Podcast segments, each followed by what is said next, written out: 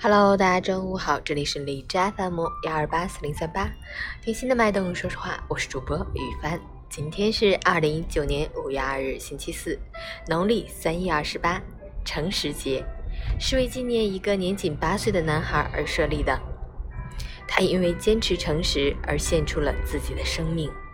好，让我们去看一下天气如何。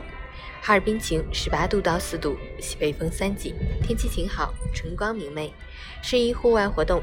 小长假出游高峰，有必要提醒大家游玩时要小心蜱虫，减少在树荫、草丛、凉亭等户外阴暗处逗留，避免在草地上坐卧晾晒被褥衣服，不要露宿，做好个人防护，紧束衣服袖领及。裤脚口，如果被叮咬，要及时就诊，最好不要自行处理。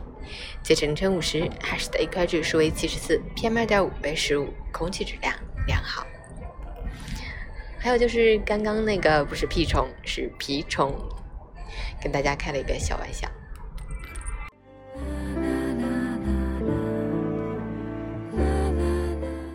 陈谦老师心语：做人穷一点没关系，但一定要说话算数。借了别人的钱，记得如期归还；答应别人的事，一定要做到。千万不要失信于人，更不要逃避责任。要知道，诚信之墙搭建可能需要一生，毁掉却只需要一时。人生风雨几十年，三十年河东，三十年河西。只要信用在，敢于承担，敢于负责，信守诺言，再穷也有人尊重。永远不要辜负别人对你的信任，那是一份真情，更是一份期盼。诚信是做人的基本要求。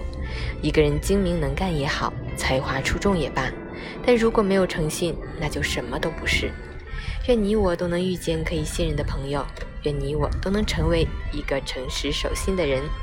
中午好，好天气，好心情。